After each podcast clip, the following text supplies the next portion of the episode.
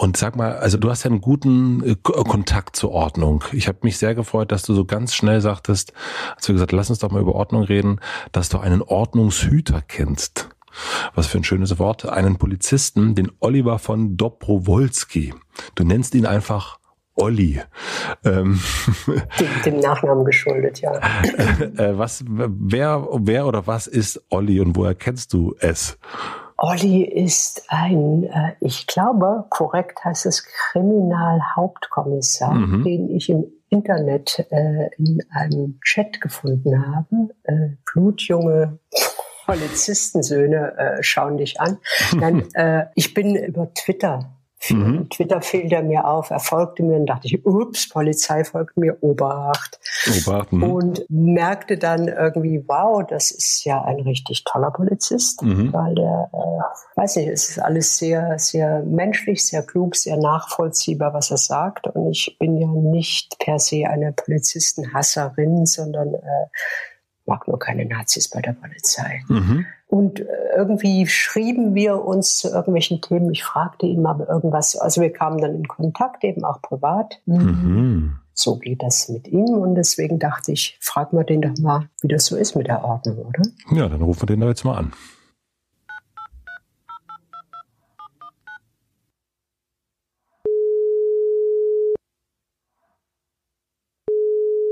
Hallo Matze, grüß dich. Hi Bille. Hallo Olli. Hallo. Olli, wie würdest du denn, wie würdest du denn Ordnung definieren? Na, Ordnung ähm, ist vor allem für mich was total ambivalentes, weil ähm, ich denke mal, das war ja auch mein Ticket für ähm, für jetzt, also ähm, um euch euch zu hören und gehört zu werden, weil ich ja, wie man so sagt, Ordnungshüter bin was ein total komischer Begriff ist, ähm, weil ich ihn auch so konservativ finde. Weil wenn ich was behüte, dann bewahre ich das ja und das ist ja dieses ureigenste konservative Ding, was ich halt auch schwierig finde, weil ähm, wenn es um Ordnung geht, dann geht es ja auch immer so um, ja, das hat ja dann auch gesellschaftliche Dimensionen, ähm, was ist für jeden Ordnung, aber das übergeordnete im wahrsten Wortsinne, ähm, das, das kann sich ja auch verändern nach meinem Empfinden. Und ähm, wenn man dann das behüten will oder so ein bisschen halt auch gegen eine ähm, Weiterentwicklung, Progression oder sogar Revolution ist, dann ist das halt auch nicht immer gut. Ich sag mal, jetzt frag ich mal, äh, warum wolltest du denn Ordnungshüter werden? Was, was war deine Idee? Wann kam das? Also wann ist das passiert? Wann ist dir die Sache passiert, Olli? Also tatsächlich ist das schon ganz früh passiert. Und zwar dieses klassische alte Ding. Ne? Ganz früher, vor weiß ich nicht, wie viel hunderten Jahren Lokomotivführer oder was auch immer, diese ganzen Klischees, die da erfüllt werden bei jungen Menschen, Menschenkindern. Und ähm, bei mir war es, ähm, ohne dass ich das bislang genau psychologisch habe betrachten lassen, warum, ähm, halt auch Polizist. Das war so in einer engeren Auswahl. Aber jetzt habe ich die Frage noch gar nicht richtig beantwortet. Der Punkt, ähm, der Punkt ist, dass ich glaube, auch ein sehr ähm, krasses, also wirklich ein sehr stark betontes Gerechtigkeitsempfinden zu haben. Ähm, das zieht sich auch wirklich immer durch. Ich habe ja auch ähm, in meiner Polizeilaufbahn, in meiner bisherigen, die ist jetzt gut 22 Jahre alt, da habe ich auch viele Dinge getan, die ähm, die meisten um mich herum nicht tun. Also sich zum Beispiel auch ähm, interessieren für ein Arbeiten im Ausland, wo man halt auch zivil ähm, Wiederaufbauhilfe leisten kann oder halt auch, ich sag mal, so ein bisschen was zurückgeben im, ähm, im internationalen Kontext. Und das das ist für mich halt doch ein ja, sehr starkes und ähm, betonendes Thema gewesen immer. Und nun hat man ja, aber wenn man irgendwas werden will, ja, dann hat man so ein Bild und dann ist man das irgendwann und dann stellt man fest, ah, ist ja doch ein bisschen anders. Also inwiefern passt das Bild, was du vom Ordnungshüter hattest, zu dem, was du jetzt siehst, zusammen oder auch nicht? Ähm, sowohl als auch. Also bei mir ist es tatsächlich auch da wieder so ein sehr, äh, sehr spezielles Ding, weil ich ähm, mich nicht zureichend informiert hatte, was erwartet einem eigentlich bei der Polizei, bei den Ordnungshütern. Also ich hatte dieses klassische äh, deutsche äh, Polizeiwissen, also aus dem Tatort oder Derrick oder was auch immer. Und ähm, da gibt es halt immer nur die ganz coolen Kommissare von der Kriminalpolizei, die dann da ankommen und in irgendwelchen Villen, wo dann die Superreichen äh, ermordet wurden, ermitteln und das Ganze natürlich auch in 45 Minuten abgeschlossen haben. Ist das nicht so? Doch schon. Nicht, nicht wirklich immer. Na, jedenfalls ähm, ist das äh, natürlich auch nicht so in Einklang zu bringen mit diesem Gerechtigkeitstrieb, den ich dann habe, weil das ähm, passiert eher selten, ne? dass man also diese, diese ähm, Derek-Tatorte hat. So hat das immer ein Kriminalistik-Professor ähm, von mir genannt. Und ähm, das eigentliche ähm, für Menschen da sein, also draußen auf der Straße, äh, einfach vielleicht auch zufällig dastehen, wenn die gerade Not haben und Hilfe brauchen, einen ansprechen können, das hat, äh, hat man also gar nicht an der Stelle, äh, für die ich mich dann beworben habe, äh, wo ich studiert habe. Also das, das gibt es hier bei mir, wo ich wohne in Berlin. So eine Unterscheidung zwischen der Laufbahn Kriminalpolizist und ich sag mal normaler Polizist. Mhm. Und ähm, das habe ich halt ähm, jahrelang bemängelt, weil ich da auch aus dieser Sparte nicht rauskam. Das war ähm, schlicht nicht möglich.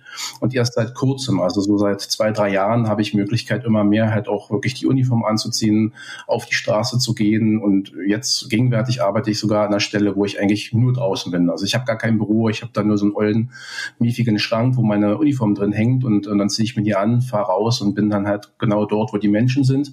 Und das kommt dem doch sehr nahe, was ähm, ich unter Polizist sein, Ordnungshüter sein, ähm, also auch gleichzeitig bedeutend ansprechbar für die Leute, ähm, was das bedeutet für mich. Der, der Blick auf die Staatsgewalt, auch, äh, auch ein schönes Wort. Staatsgewalt ist Hammer, ne? Ja, ist ja auch nicht immer, also ist ja auch ambivalent, ja. Ja.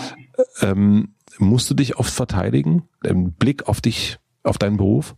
Ja, total oft. Also ähm, ich habe mir da einen gewissen Ruf erarbeitet ähm, äh, durch. Du bist sehr gewalttätig. Nein, also wenn ich da wahrgenommen werde als Polizist, der da steht mit seiner Uniform, ähm, dann haben die Leute eher so einen ganz bestimmten Blick. Also ich, ich glaube, du könntest auch, ähm, weiß ich nicht, einen super Top-Prominenten in der Uniform stecken und den da hinstellen. Die würden ihn vielleicht gar nicht erkennen, die Leute. Das ist diese Uniformsichtigkeit. Ähm, so dass ich wirklich erstmal so als als Mensch von der Polizei wahrgenommen werde. Und ähm, mhm. da muss man sich jetzt gerade ähm, in einer Zeit, wo sehr viel Polarisation stattfindet, natürlich häufig ähm, auch rechtfertigen. Also das ist mir gerade neulich passiert. Wir hatten ja vor einer knappen Woche diese Corona-Demos in der Stadt und ähm, dann gab es auch die ähm, diversen Fake-Nachrichten, die von dieser Szene aus dieser Blase irgendwie in die Welt geschossen wurden. Und dann sprach mich neulich auf dem Alexanderplatz eine Dame total aufgebracht an, warum wir denn Menschen umbringen. Und ähm, ich habe jetzt verstanden, was sie wollte. Dann fiel mir aber ein, dass ich fünf Minuten zuvor zum Glück ähm, über so eine Push-Nachricht gelesen hatte, eine Pressemeldung von meiner Polizei, wo es hieß, ähm, übrigens Leute, wir haben keine Frau umgebracht, weil es gab da Szenen, die wurden auch ähm, gefilmt, dass ähm, Polizisten da irgendeinen Widerstand gebrochen hatten und die Damen auch geschlagen hatten. Das sah auch nicht gut aus. Aber das war dann in der Szene plötzlich ähm, absolut selbstverständlich, die Polizei hat eine alte Frau umgebracht. Und dann wird man halt da natürlich angefeindet. Also das ist das Spezielle, was jetzt in der heutigen Zeit irgendwie innewohnt. Aber grundsätzlich haben wir als Polizei natürlich auch Leute ähm, aus bestimmten also bestimmte Menschen in unserer Gesellschaft, die traditionell auch sehr skeptisch auf uns blicken, was auch völlig in Ordnung ist. Das finde ich also nachvollziehbar und richtig. Ähm, und da wird man natürlich anders angeschaut und auch angesprochen als vom, vom Mainstream-Bürger. Wie ist das jetzt? Am Wochenende ist ja auch was, äh, sollte ja der Reichstags, das Reichstagsgebäude äh, gestürmt werden. Da gab es dann die drei Polizisten. Die wurden dann jetzt nochmal richtig explizit äh, von Herrn Steinmeier bedankt. Ähm, ist es gerechtfertigt oder ist das nicht einfach auch nur deren Job? Ja, beides. Also ich habe mir auch gedacht, ähm, weil ich, ich ähm, war erstaunt und auch so ein bisschen erschrocken, wie das, ähm, was das für Bilder gab dort auf dieser Treppe. Ich mhm. das auch ganz gut, weil ich da polizeilich auch schon zu tun hatte. Ähm, man muss auch definitiv drüber reden, wie man das vielleicht ein bisschen safer macht, dass sowas nicht sich wiederholt, weil es hat ja offensichtlich niemand so richtig damit gerechnet. Und die Bilder, die waren schlimm. Die waren total schlimm. Ich selbst weiß auch, da wäre, glaube ich, niemand reingekommen, auch wenn da kein Polizist gestanden hätte und auch wenn die irgendwie oh, eine Ramme oder einen Bagger gehabt hätten, weil ähm, dieses Gebäude ist echt schon super gesichert. Aber nichtsdestotrotz, darum geht's nicht. Es geht einfach um die Symbolik, die dahinter steht und die war fatal. Und ähm, die Polizisten, die wohnen jetzt natürlich, also ich habe auch gestaunt, dass, ähm, da sind wir wieder bei der Ordnung. Die Ordnung kann ja auch so, ähm, äh, oder wie sagt man, gut Ding will Weile haben. Es, es gilt ja für die Ordnung halt auch, so mit Verwaltungsklimbim. Und ähm, ich habe echt gestaunt, dass die, ich glaube, keine 48 Stunden nach diesem Vorfall dann schon bei Herrn Steinmeier saßen am, am runden Tisch ähm, und hm. sich ähm, warme Worte haben anhören können. Äh, ich finde dieses auch wiederum, da sind wir wieder bei der Symbolik, ich finde das wichtig. Ne? Das Ganze natürlich auch stellvertretend für all die, die täglich ähm, auch für für, für die Demokratie ähm, oder für die, für die Beibehaltung unserer Werte ähm, ja, auf der Straße sind, kämpfen und sich einbringen. Aber natürlich gab es auch die Stimmen, und die kann ich auch verstehen, die jetzt sagen, äh, hallo, was soll das denn? Das ist doch genau deren Job. Aber da mhm. eh diese große Diskussion diese, diese Wertschätzungsdebatte, die wir auch haben, ähm, die ja gerade von Polizistinnen und Polizisten sehr gern und mit, mit Werf geführt wird, ähm, ich weiß nicht, das, das brauchen die offensichtlich. Ich persönlich verstehe es nicht. Ich frage mich ja auch, wann gab es zuletzt irgendeinen Aufstand von Hebammen und Geburtshelfern oder äh, von Leuten, die ähm, hier bei mir äh, auf dem Gelände den, den Garten irgendwie schneiden. Das habe ich jetzt noch nicht in den Nachrichten gesehen und die sind sicherlich auch nicht rundweg äh, oder rundum glücklich mit ihrer Alimentierung. Ähm, aber das ist so ein Polizeiding. Ich weiß auch nicht, das ist, äh, soweit ich es überblicken kann, auch international so. Das ist dieser äh, starke Zusammengehörigkeit Zugehörigkeit, die da empfunden wird. Und ähm, damit geht komischerweise auch ein, äh, einher, dass da eine sehr große Dünnwandigkeit besteht. Ne? Also, dass man ganz häufig sich ähm, alleingelassen fühlt und ähm, keinen Rückhalt äh, sieht. Und naja, also in, in, vor diesem Hintergrund fand ich das eine gute Geste von Herrn Steinmeier.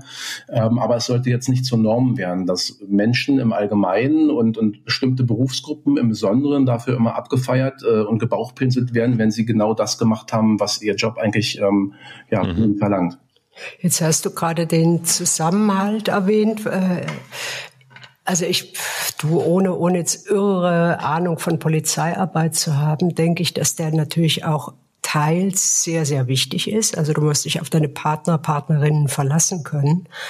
Ähm, das hat natürlich auch so ein bisschen, wie wir jetzt gerade sehen, so eine negative Folge, dass eben wirklich so Rechtsextreme in der Polizei äh, gedeckt werden. Also ich habe so ein bisschen mitgekriegt, dass du da von anderen Polizeiangehörigen äh, nicht so gefeiert wirst dafür, dass du dich gegen, gegen rechtsextreme Dinge aussprichst, also dass, dass du dann schnell als Kollegenschwein giltst.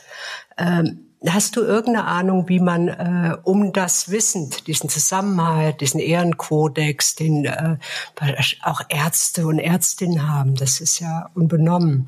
Aber wie man äh, trotzdem irgendwie jetzt mit diesen Rechtsextremen da aufräumen kann? Ja, ich denke mal, dass es, ähm, du, du sagst es vollkommen richtig, das gibt es natürlich grundsätzlich auch in anderen Berufsgruppen, also dass Ärzte dann zusammen nach der erfolgreichen OP vielleicht einen saufen gehen oder grundsätzlich auch zusammenhängen. Ähm, nichtsdestotrotz, äh, um jetzt auch wieder mein, mein Beispiel mit den Gärtnern vorzuzaubern, ich habe halt noch nicht gehört, dass die sich irgendwie ähm, verstörerisch zusammentun, den Staat stürzen wollen, alle gleichzeitig zu den Heckenscheren greifen und dann äh, auf irgendeinen symbolträchtiges ähm, staatliches Gebäude zu stürmen. Und ähm, dann haben wir aber andererseits äh, bei der Polizei, ähm, oder ich, ich erweitere das mal so ein bisschen auch und, und beziehe die Streitkräfte, das Militär mit ein, da haben wir ja nun durchaus ähm, Horrormeldungen in den letzten anderthalb bis zwei Jahren lesen und hören müssen, äh, dass es da ganz konkrete Absprachen gab, dass da Todeslisten ähm, geschrieben werden, dass man illegal Waffen und Munition hortet, dass man natürlich auch ähm, dann guckt, äh, was am Tag X zu tun wäre. Und da verlässt man sich natürlich auch ganz stark auf, auf seine Leute links und rechts von sich, weil man immer davon ausgeht, wir sind äh, mehr als nur Berufskollegen, wir sind eine Art Familie, die sich halt auch deckt. Insofern ist dieser Begriff Polizeifamilie, den es ja tatsächlich gibt, den hat sich sogar eine Polizeigewerkschaft ähm, irgendwie als Wortmarke eintragen lassen. Ähm, das bekommt eine besondere Bedeutung, ne? weil Familie bedeutet ja in der Regel auch, man muss gegen den anderen nicht aussagen. Und das mhm. ist so ein klassisches Problem, was sich halt auch vor Gerichten immer wieder darstellt, wenn es zum Beispiel ähm, Vorwürfe gibt, Polizeigewalt oder auch nur polizeiliches Fehlverhalten, was ähm, rechtlich irgendjemand ähm, einen Schaden einbringt, dagegen kommst du in diesem Land eigentlich nicht an. Und wir sind halt in so einer ähm, sich selbst feiernden, ähm, gut laufenden Demokratie und trotzdem haben wir dieses Problem, dass Polizisten theoretisch, wenn sie nicht ganz sauber laufen, alles Mögliche veranstalten können, bis hin zu mit ihrem, mit ihrer Bewaffnung halt irgendwelche Leute bedrohen und das geht halt gar nicht. Und da müsste halt dringend was gemacht werden. Und ja, ich, ähm, ich gebe da halt durchaus laut und ähm, bin auf der Suche nach Möglichkeiten, was man dagegen tun kann. Ähm, habe dafür nicht nur Freunde gewonnen. Äh, also um ehrlich zu sein, werde ich eher äh, selten zum Mitarbeiter des Monats gewählt. Ich weiß auch nicht warum. Äh, ja, aber man muss halt immer wieder, ähm, immer wieder versuchen, das, das ein bisschen, also auch für die Thematik zu sensibilisieren. Da ist natürlich politische Bildung eine ganz wichtige Sache. Das ist ja eigentlich Thema in der Ausbildung, aber wird halt auch nur so halb gut, glaube ich, ähm, praktiziert. Und mir ist immer ganz wichtig, wir, wir sind ja nicht für uns da. Ne? Die Polizistinnen und Polizisten sollen ja nicht nur an sich denken, wann kriege ich mehr Ge äh, Gehalt, wann kriege ich eine schicke Uniform, ein neueres, moderneres Polizeiauto. Ähm, sie sollen daran denken, warum sind sie zur Polizei gekommen, was ist die Polizei? Und die ist halt für die Menschen da draußen da und ausschließlich für die Menschen. Und wenn man sich das immer wieder sagt und vor allem dann auch Perspektivwechsel betreibt, also auch mal mit Leuten redet, die Opfer geworden sind, auch Opfer von Polizeigewalt oder von zum Beispiel Racial Profiling, dann kann man vielleicht perspektivisch äh, ein bisschen was verbessern, indem man einfach sieht, ach ja, Mensch, habe ich so noch nie bedacht. Also Perspektivwechsel ist ein ganz großes Stichwort, da müssten wir ähm, unbedingt dran und wir müssen da besser werden. Olli, Frage, äh, Laienfrage. Warum äh, müssen Polizistinnen äh, Waffen haben? Hm. Müssen sie ja nicht unbedingt. Es gibt ja Länder, die ähm, haben das schon immer anders gemacht, also in, äh, in Großbritannien da gibt es aber den Trend, dass ähm, es immer mehr zur Waffe hingeht. Die argumentieren sehr oft auch mit Zunahme von Gewaltstraftaten und Terrorgefahr. Das ist so ein Punkt. Ähm, ich sage, weil ich persönlich, ich bin ja da sehr, ähm, ich denke ja da immer anders als die meisten Polizisten.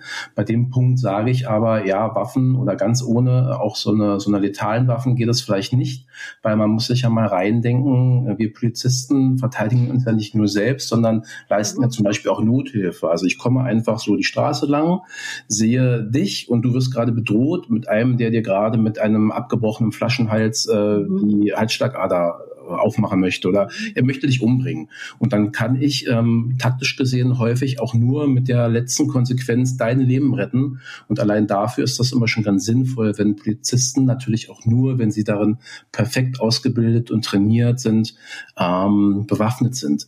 Aber man muss differenzieren. Ich sagte ja schon, es gibt ja auch den Trend in Deutschland, dass die Leute jetzt schon sogar so eine Kriegswaffen, also Sturmgewehre zum Beispiel, anschaffen und die im Dienst mit sich führen. Das finde ich also für den für die normale Polizistin und den normalen Polizisten auf der Straße eigentlich äh, idiotisch. Das sendet ein ganz falsches Signal aus. Und das sind Bilder, die möchte ich eigentlich nicht mehr im Alltag, wenn ich irgendwo langlaufe und dann sind schwerst bewaffnete Polizisten, die ich gar nicht mehr von Soldaten unterscheide. Sibylle, ähm, ja, die, ähm, du möchtest mich so, nach meiner Waffe fragen? Ich würde dich nach deiner Schuss, welche Schusswaffen du besitzt, fragen und danach würde ich fragen, ob es für dich okay ist, wenn ich jetzt äh, in den leichten Teil des Interviews äh, und gleichzeitig das, äh, gleichzeitig das Ende hüpfe oder ob du noch eine ganz gewiefte, ähm, politisch angehauchte Frage hast. Ah, ich weiß nicht, ich könnte, glaube ich, 16 Stunden jetzt Fragen stellen. Von daher ist es okay, wenn wir das abkürzen. Mhm. Matze, übernimm, mach Hobbys. Oh, ja, Olli, wir müssen dich ja als jetzt ähm, sympathischen Kommissar von nebenan äh, für den Tatort irgendwie äh, hier etablieren. Du musst uns zum Schluss natürlich noch sagen, wo du überhaupt nicht ordentlich bist. Ja, na, das ist ja die Frage, ist auch immer, was, was, wie definiert jede Ordnung für sich? Also ich kriege öfter mal zu hören, dass ich, äh, glaube ich, dann eher so auf oberflächliche Ordnung ähm, Wert lege. Also wenn du jetzt, nehmen wir mal einen Raum, den man bewohnt, da so reinguckst, dann würdest du sagen, boah, ist ja total super krass und sieht da super ähm, gepflegt aus. Und wenn man dann eher in die Tiefenprüfung gehen würde, dann, dann würde man da vielleicht andere ähm, Ergebnisse erhalten. Und ich glaube, Bakterien.